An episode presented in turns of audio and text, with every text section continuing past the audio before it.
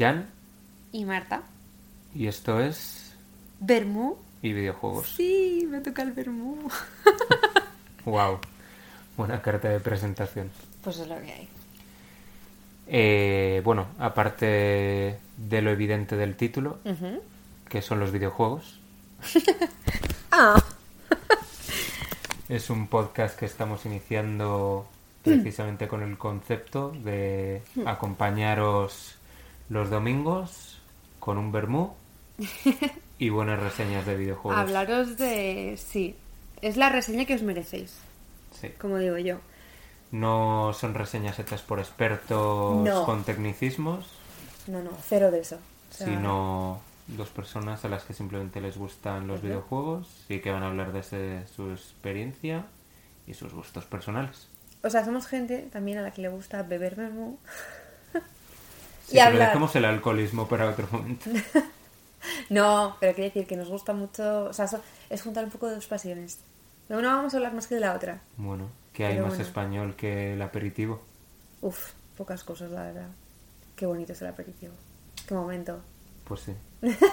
Ese momento en el que tanto se habla y eso vamos a hacer aquí. Sí, porque nosotros una cosa no, pero hablar, hablar hablamos. Bueno, eh, es- este podcast realmente surge de una especie de propósito que teníamos los dos para este año, que al final estamos a finales de año, pero bueno, lo estamos haciendo a tiempo. Sí, para técnicamente es cumplir el propósito. Sí, así que nada, mira, un propósito cumplido. Encaramos el 2024 con buena cara. con energías, con fuerza. En fin, eh, realmente lo que nos ha motivado sobre todo para empezar el podcast ahora era que ha sido un año para nosotros muy marcado por un videojuego muy específico. Eh, Tan específico que ha ganado el juego del año. y mm, o sea, literal he hecho campaña porque este juego ganara. He hecho una campaña que no le importaba a nadie porque nadie me sigue en ninguna red social, pero da igual, yo he hecho campaña. o sea, es para mí, yo no, o sea, es verdad que yo llevo unos años desde que estoy contigo siguiendo este tema de los videojuegos un poco más fervientemente, pero este ha sido el año en el que he dicho, vale, de verdad estoy invested, estoy ahí comprometida al 100% en que algo que me gusta gane, ¿vale? en plan, quiero una camiseta, ¿sabes? A ese nivel. Y, y la verdad que cuando ganó, o sea, er- eran las 3 de la mañana, 4. Sí, algo así. Y estábamos en nuestra casa viéndolo en directo. Porque somos esos dos enfermos que estaban en España. Y hubo chilliditos viendo. de fangirl. Sí, hubo. Hubo también cuando ganó el actor. Pero eh, cuando ganó el juego, la verdad que estuvo muy bonito. pero bueno, estamos hablando, por supuesto, del Baldur's Gate 3. Sí. El mejor juego del año y posiblemente De la, De la década. O sea, para mí, de la década. 100%. A ver, repito. Mi experiencia con los videojuegos ha sido... O sea, evidentemente he jugado a videojuegos toda la vida, pero muchísimo menos de lo que tú has jugado a videojuegos. sí. Yo es algo que he ido cogiendo más recientemente eh, cuanto más vieja me he hecho. Mm.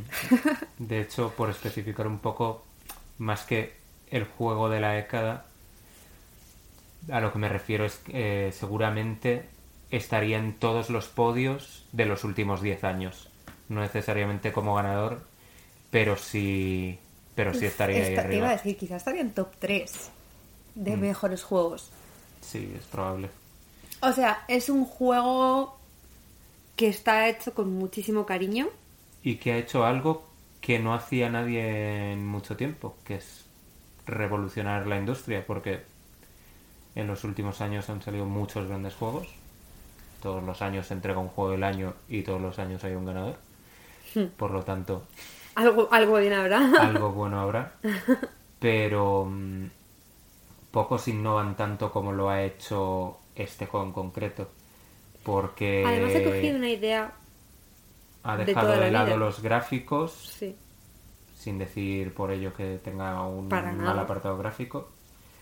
Pero se ha olvidado tanto de, de los gráficos y la jugabilidad que busca todo el mundo. Se ha centrado en hacer su propia cosa. Y ha sido una experiencia maravillosa. Totalmente. O sea, de hecho es un juego que, y es una cosa que tú y yo hemos hablado varias veces, yo soy una persona, tú y yo, lo que tenemos tú y yo es que tú eres una persona que lleva jugando a videojuegos toda la vida, eres una persona con mucha habilidad para jugar a videojuegos de todo tipo, y yo soy una persona packet. Tirando a torpe, No. con todo el cariño. No, joder, es que es verdad, yo, a mí me falta toda la experiencia que tú tienes, me refiero. Mm. Bueno, Yo- cogí el primer mando de una consola, el de la Super Nintendo con cuatro años. Claro, y yo mi primera consola realmente fue la Game Boy Advance, cuando tenía ya como 10 años, Sí, te lleva un poco de ventaja. algo así, me refiero. Y yo luego no tuve, yo no tuve la Play hasta que me compré la Play 4, no, Play 3, muchísimo más mayor. Y tampoco le dedicaba tanto tiempo, me refiero. Y yo he sido un recluido, sí. Recluido, por no llamarte enfermo. no. Pero es verdad que, bueno, a lo que yo quería llegar con esto es que el Baldur's Gate es un juego que es accesible para todo el mundo. No es un juego que te requiera una habilidad absoluta para jugarlo, para nada. Creo que al principio tienes que dedicarle un tiempo para entenderlo, porque al final, para los que no sepáis de qué va, y sin entrar en demasiados spoilers, es, verdad- es un juego que es eh, dragones y mazmorras, tal cual. O sea, con dadito incluido, con la experiencia de... Solo falta eh, la ficha de personaje delante de ti. Sí, o sea, la, tenerla la tienes, pero, pero es verdad que te falta la... Sí. Pero es tal cual. Y es lo bonito que tiene este juego. Que es que es como una partida de los 80 en el sótano, tal y como vemos... Bueno, Stranger Things o como vemos en cualquier mm, serie de los 80, me refiero. El club de... El club de los frikis. El club de los frikis, que es lo que somos nosotros. Nada malo. Bueno, en los 80 por lo visto sí En era los 80 malo, ahora malo, por sí. suerte ya no está tan mal visto. Sí, totalmente. Pero bueno, es, es un juego que tiene muchísimo encanto, se juega muy fácilmente, quitando eso, que igual al principio tienes que dedicarle... Tú y yo le dedicamos igual un par de horitas según lo cogimos. Bueno, primero un par de horitas a la customización, porque una cosa que tiene este juego es que tú según empiezas puedes elegir un personaje predeterminado que ya tiene su origen hecho, su historia, etcétera. Son personajes que están curradísimos.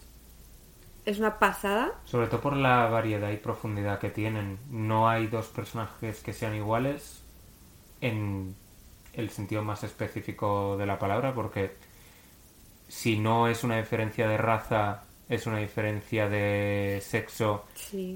y, y no de profesión o rol, por llamarlo Sí, de otra manera. Pero es que me refiero, tienes el ejemplo de, tienes eh, un vampiro de 200 años o tienes una... mm, Una guerrera del espacio. Sí, o una clériga oscura, me refiero.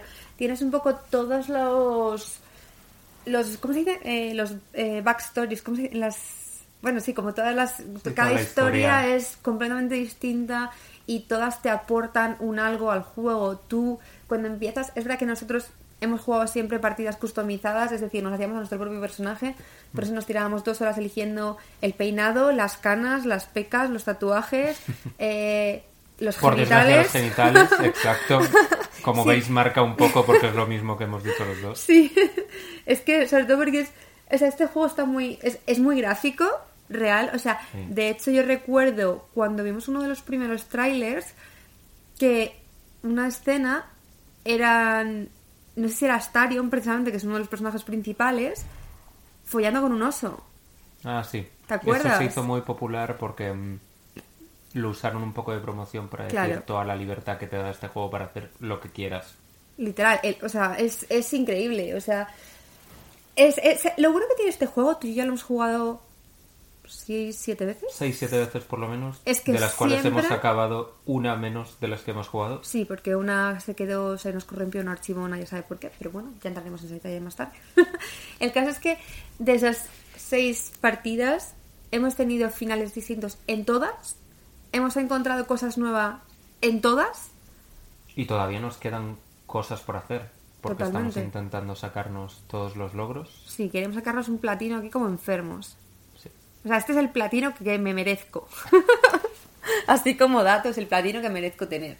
Eh, es- o sea, sinceramente es un juego al que tú y yo, este- el juego salió en agosto, tú y yo lo teníamos ya reservado hace desde hacía tiempo. Y hemos dejado de jugarlo hace un mes y porque estamos Mm, teniendo menos tiempo Básicamente para hacer porque cosas. llegaba la Navidad. O sea, no, no daba tiempo para vivir. Pero es un juego que le hemos seguido echando tiempo, le vamos a seguir echando tiempo y creo que cualquier persona que lo haya jugado entiende lo que estamos diciendo perfectamente. y muchas que no lo han jugado porque este juego ha tenido un alcance tal que aunque no lo hayas jugado o aunque no sea tu tipo de videojuego sabes que es de lo mejor que se ha hecho en muchísimo tiempo Total. porque es respetable que no te guste este género porque el sistema de combate el ritmo de juego o simplemente que no te guste el rol Sí, sí. directamente O sea, de hecho hay mucha gente que le encantan los videojuegos y no le gusta, Mm. pero creo que todo el mundo respeta que este juego haya ganado.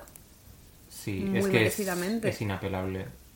O sea, Muy no, no se puede negar que es un juego que ha revolucionado la industria y que por desgracia me gustaría que va a decir que va a marcar un antes y un después, pero creo que no, porque eh, creo que Baldur's Gate es una anomalía, uno de esos juegos que salen de vez en cuando, rompen el- los esquemas de todo el mundo y no se repiten.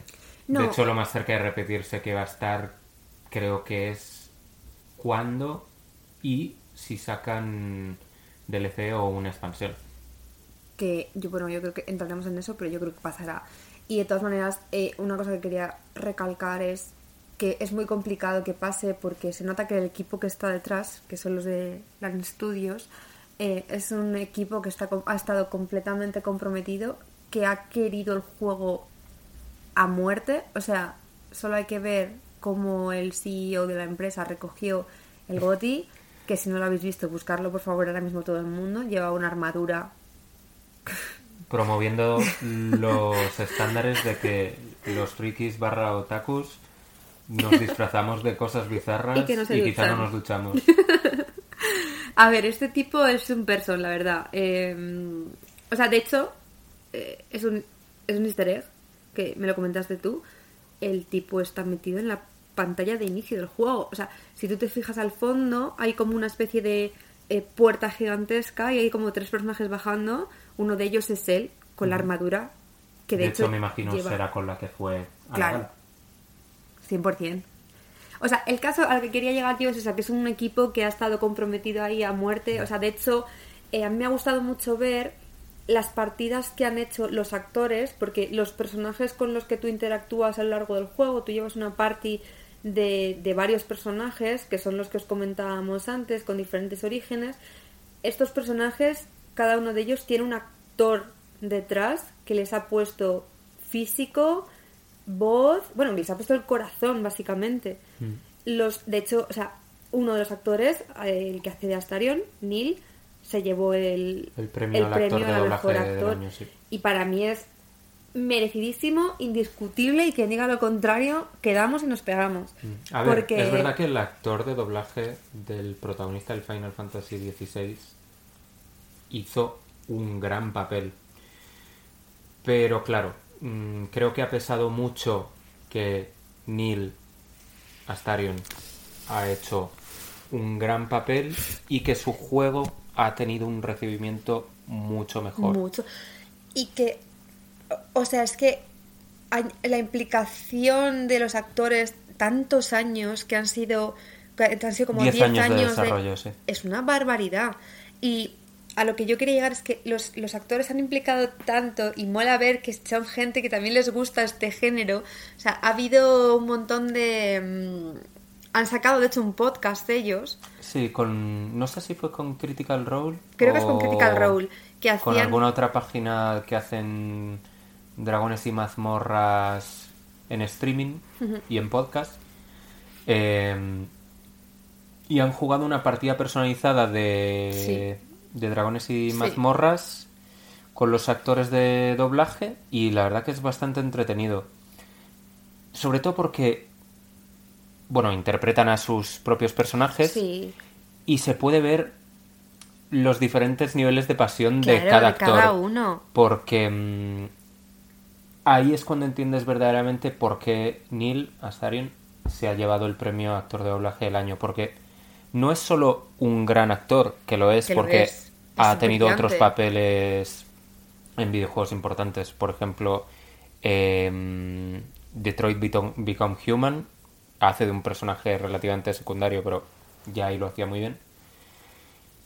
Y mm, como decía, no es solo su gran interpretación, es que, con todo el cariño del mundo, es un pedazo de friki. Sí, sí, es un, es O un- sea, es el único que, que tenía de verdad imaginación Sí, sí. a la hora de realizar sus acciones y tal. Pero bueno, en general todo el equipo se ve Todos, que es algo de lo que disfruta. Totalmente. Es que todos se nota que lo han disfrutado mucho, que creo que es una experiencia, joder, que al final cuando trabajas en algo, gran parte de lo que mola es el equipo y el, o sea, el super equipo con el que trabajas, es lo que hace y te Mm. marca cada día a día.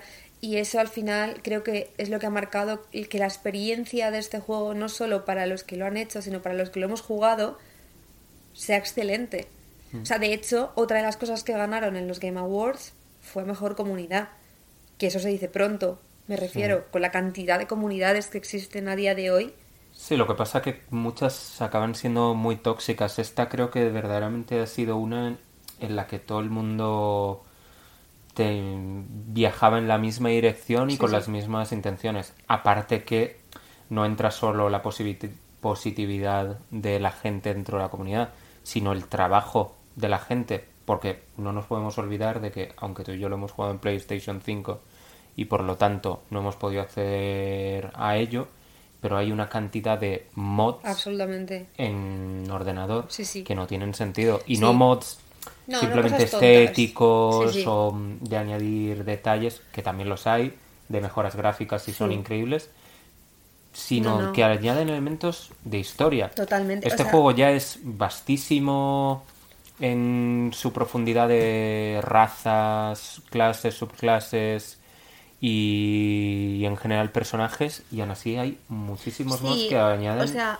clases te iba a decir, increíblemente detalladas. hay unas 12 razas Sí, más o eh, menos. que varían, pues eso, desde un dracónido, que básicamente es como una especie de Hasta el humano reptiliano, más normal. hasta el humano más normal, pasando por enanos, hobbits, o bueno, medianos, que es como les llaman en el juego, tiflins, que es una especie de demonios, elfos oscuros, altos elfos, o sea, tienes absolutamente de todo, cada uno con sus características y sus habilidades especiales, pero es que luego tienes que elegir las, la clase que quieres ser, desde hechicero a mago, eh, bardo, guerrero, mm, paladín, o sea, es que me refiero, tienes Y luego infinidad, claro, infinidad de configuraciones. Y aún así la gente se le ha currado tanto que ha añadido nuevas clases, nuevas razas, o sea, es que me estoy acordando de una específicamente que vimos tú y yo en YouTube que a mí me dejó flipando, que era como la clase de Los Ángeles.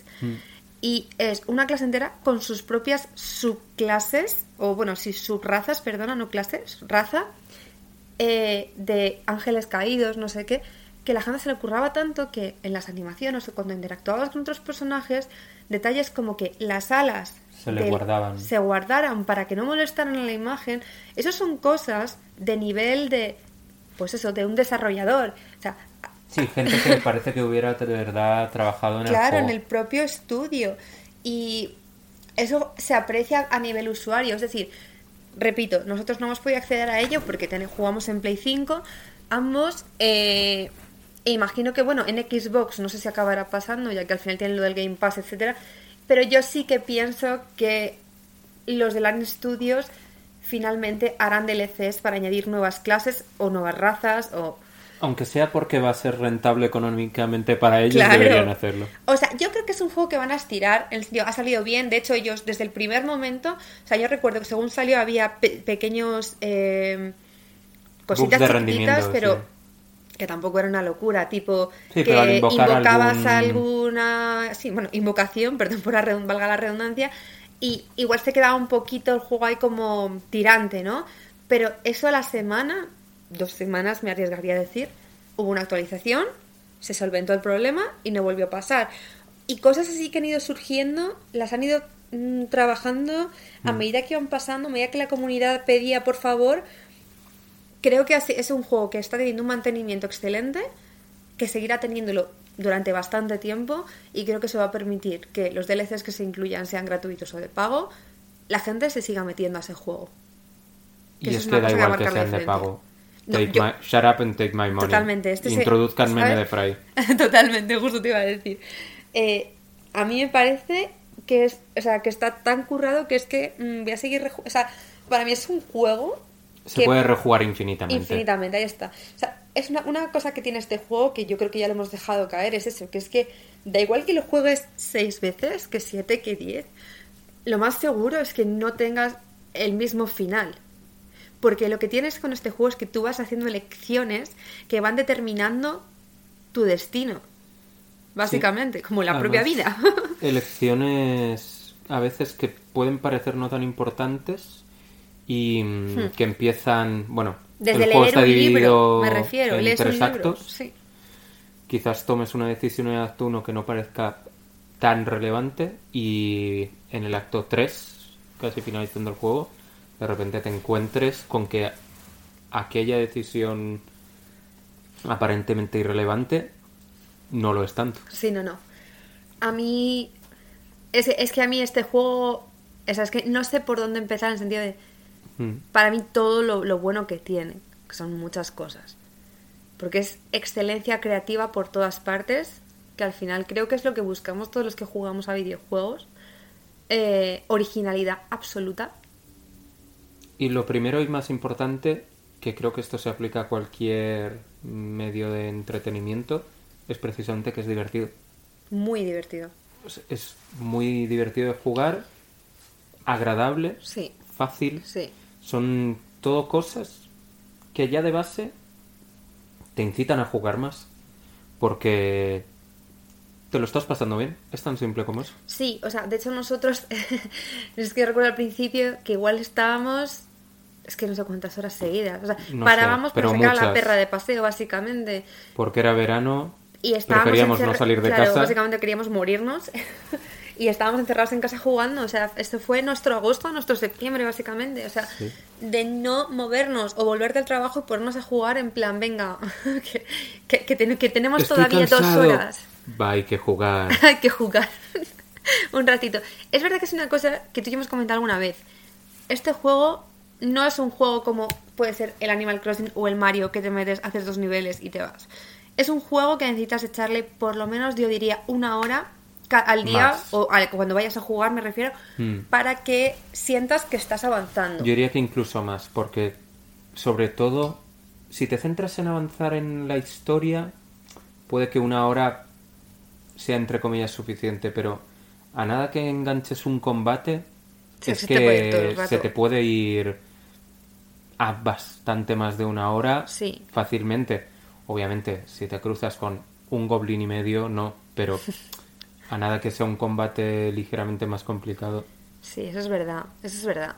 Pero, o sea, me refiero que sí, es un juego que tienes que echarle un ratito, disfrutarlo, porque además eh, gran parte del encanto de este juego es verlo todo. O sea, una esquina que pueda parecer poco apetecible, vete a esa esquina. Porque seguramente haya algo que repercuta en tu propia historia o en la de alguno de los personajes que te acompañan. Este es el típico juego que todo verdadero fan de corazón de los RPG va a disfrutar. Porque en un RPG, si te dan dos pasillos, siempre vas a mirar los dos pasillos de arriba a abajo, pulsando todas partes para ver si encuentras algo. Sí, Aquí no hace falta ir pulsando, pero, Pero tienes que pasearte por todo el Tienes que escenario. pasearte para ver. Porque hasta la última de las esquinas tiene algo, como Sí. ya has dicho. Y mm, por ponerlo en comparación con otro gran RPG de mundo abierto, aunque bueno, el Baldur's Gate, aunque los mapas son muy grandes, técnicamente no es un mundo abierto, pero bueno. Bueno, sí, entiendo. Eh, pero yo lo comparo con el Zelda Breath of the Wild, que es seguramente el mejor RPG de mundo abierto que se ha hecho hasta ahora. Y aún así, creo que el Baldur's Gate llena mejor lo- el Lo sé, mapa Totalmente. que el Porque Zelda Breath of the Wild. Cada el- encuentro en el Baldur's Gate es una cosa distinta y te aporta algo diferente. En el Zelda es un poco siempre lo mismo. No, y que hay partes Queriendo del yo al escenario que muerte, están ¿eh? medio vacías, es decir, Claro, sí, siempre hay tienes algo que cazar o Y de repente te encuentras algún una objeto, pero esplanada o un monte para treparlo y no hay nada que es más. precioso. Absolutamente, repito. Pero la, la gracia que tiene, digamos, el, el Es que está lleno es de que vida. yo me, me- o sea, giro una esquina y me encuentro un grupo de, no sé, de ladrones o un, un grupo de hienas atacando. Sea, me refiero Sí, sí. que todo lo que hay, o sea, aporta, da, es, toda historia desde el principio al final. Nosotros en nuestra primera partida, que creo que fue la más larga, porque repito, estábamos un poco más perdidos en las mecánicas del juego, estuvimos como cerca de 90 Sí, horas jugadas. 88 horas, creo. Por eso. Y, y sinceramente no... O sea, y así échale a cada partida que hemos jugado. Mm. Sí, un poquito más bastante ligeros. más de 200 horas Sí, un en poquito más total. ligeros en todas ellas, pero, pero son horas que no malgastas. O sea, es una maravilla. Lo disfrutas hasta el final y te sigue, o sea, te sigue sorprendiendo siempre. El único consejo que daría yo para disfrutarlo de verdad Sí. es que si no se es muy versado en este tipo de juegos o, como era nuestro caso, directamente no se había probado nunca ningún tipo de este juego si no Hmm. se ha jugado a dragones y mazmorras, se empiece en la dificultad fácil. Sí. Abandonemos el mito de que hay que jugar los juegos en difícil para pasárselo bien, por favor. No, por favor. Eh, somos Juego adultos con bien. trabajos y cosas que hacer. No puedo dedicarle 7 mil millones de horas a cada nivel. No. No, no. Y que a mí me parece absurdo. O sea, a mí llega un punto que. O sea, entiendo por qué la gente juega en modos honor, o modo maestro, o modo bla, bla, bla. eh, pero sinceramente, yo llego a un punto que no juego, juego para pasármelo bien, para desconectar, para disfrutar. No para frustrarme porque no logro. Es que ya no te digo. de- pero en, este- en el caso de este juego, son cosas que van desde de los porcentajes de tiradas de los dados. Es decir, que de repente el porcentaje de fallo es tan elevado, o sea, sube tanto del fácil al intermedio, No das un solo golpe. que no das un solo golpe No. en tres, en tres turnos. Mm. Es una barbaridad el porcentaje, lo que sube. Entonces, te- yo no quiero frustrarme, yo quiero pasármelo bien. Y sinceramente, que, sea fa- que esté en modo fácil no significa que sea modo historia como en otros juegos. No, sigue siendo un juego complicado. Es complicado, es complicado. Sí, sí. Y bueno, siguiendo por el tema de la dificultad, eh, otra cosa que aconsejaría es que si uno no está preparado para no tener un rol tan activo en las peleas, no se haga un personaje de soporte. Porque No. fue mi error pensando que iba a ser divertido porque el bardo me llamaba mucho la atención en la primera partida y acabé cambiándome de clase eh, antes de que acabara la misma. Entonces, a lo que me refiero con dificultad es la dificultad de elegir bien Sí. lo que sepas que te va a gustar. Total, o sea, yo de hecho, por ejemplo, yo es verdad que yo he jugado varias clases, pero he repetido guerrero dos o tres, porque al final me he dado cuenta que es la clase que más me gusta, que más me divierte y con la que más noto que hago cosas y Mm. que participo, porque es verdad que he jugado otras, me encantó por ejemplo ser maga, me pareció divertidísimo, pero notaba que hacía la mitad. O cuando fui exploradora me gustó mucho, Pero porque a todos Pero- nos encanta el zumbidito de dopamina Joder, que nos típico. da ver ahí un número muy grande y cómo le baja Hombre, la mitad de la vida a un enemigo. Lo sabe Dios. Sí, sí. O sea, creo que, bueno, eso también, supongo que también depende mucho de la personalidad de la persona, ¿no? Pero a mí, personalmente, soy guerrera y es lo que más me ha gustado. Y ¿Por qué creo no que te has es... hecho un personaje que se llame Sena hasta ahora? La verdad es que, mira, es una cosa que me... Pues probablemente me lo hagan la siguiente, ¿sabes? En plan Carlag, pero Sena. Es Mm. un Carlag es un poco Sena. Sí, de hecho sí. la verdad.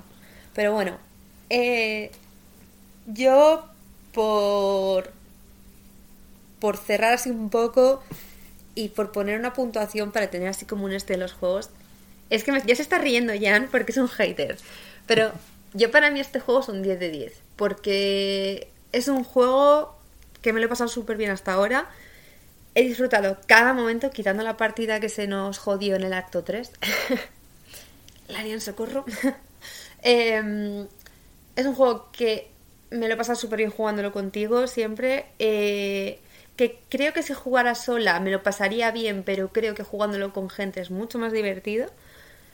Em, creo que es un juego que, si por ejemplo lo dejo unos meses y lo vuelvo a retomar en un año, me lo voy a pasar igual de bien que al principio, ¿sabes? Y que probablemente me acuerde de este juego en 10 años. Y hay de juegos de los que no me voy a acordar. Sí, Muchos de juegos de los que no me voy a acordar que he jugado este año.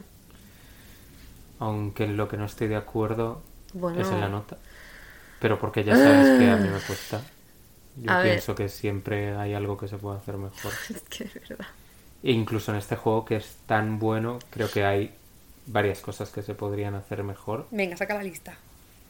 Tampoco es una lista, pero por ejemplo, a pesar de todos los parches, y no quiero decir que se juegue mal, pero sigue teniendo problemas de rendimiento. Es decir, si juegas a pantalla partida, que sepas que no vas a disfrutar de la experiencia completa de Baldur's Gate. Porque nosotros hemos jugado el 95% del tiempo en pantalla partida hasta que decidimos ponernos en dos pantallas diferentes y la calidad a la que se juega jugando uno solo es muy Sí. distinto, pero aún así A ver. pega tironcillos y a veces se le ven un poco los fondos de textura. O sea, el típico Es- sí, pero salir bueno. del campamento y que esté todavía cargando la carita del mercader Pero bueno, eso pasa muy eh, a pero- menudo. sí, no, no, hombre, se ha optimizado mucho. También es Sí, verdad claro. que siendo justos, es un juego que al final es para jugar cada uno en su casa, conectarse a una party online, que es lo que hacemos nosotros, cada uno desde nuestra play.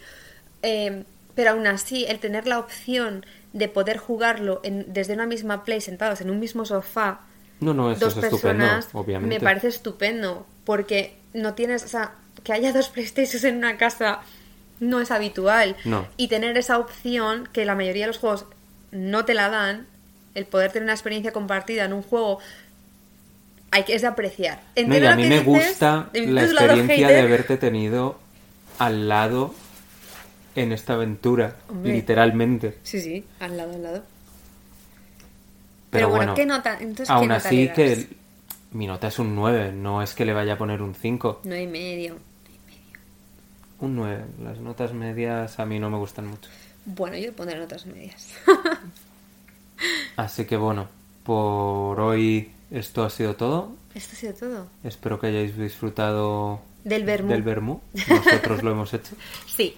Y bueno, nos vemos pronto, nos escuchamos pronto y nos podéis seguir en nuestras redes sociales Sí. con ver muy videojuegos. Es muy fácil todo, lo podéis encontrar en todas partes con ver muy videojuegos, ver muy videojuegos, ver muy videojuegos.